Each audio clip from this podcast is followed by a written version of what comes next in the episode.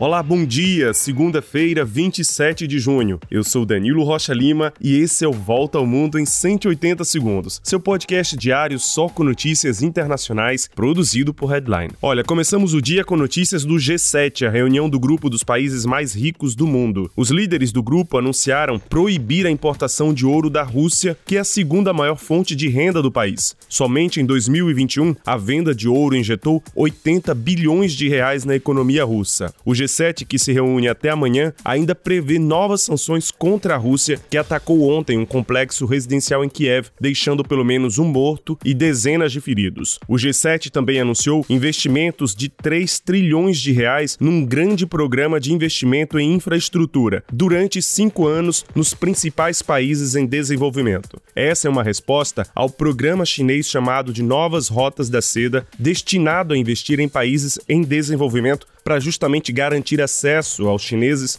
às principais matérias-primas do mundo. Vamos agora para a África do Sul com uma descoberta intrigante e macabra. Os corpos de 21 adolescentes foram encontrados em um bar noturno no bairro Scenery Park de maioria negra, na cidade de East London. Pelo menos oito meninas e 13 meninos morreram, sem aparente evidências de violência ou agressão, segundo a polícia local. Na África do Sul, o consumo de álcool e a entrada em bares são permitidos a partir dos 18 anos. A maioria dos jovens não tinha sequer essa idade. O país está entre os que têm a maior taxa de mortalidade ligada ao consumo de álcool, mas a investigação ainda não determinou de fato as causas dessas mortes.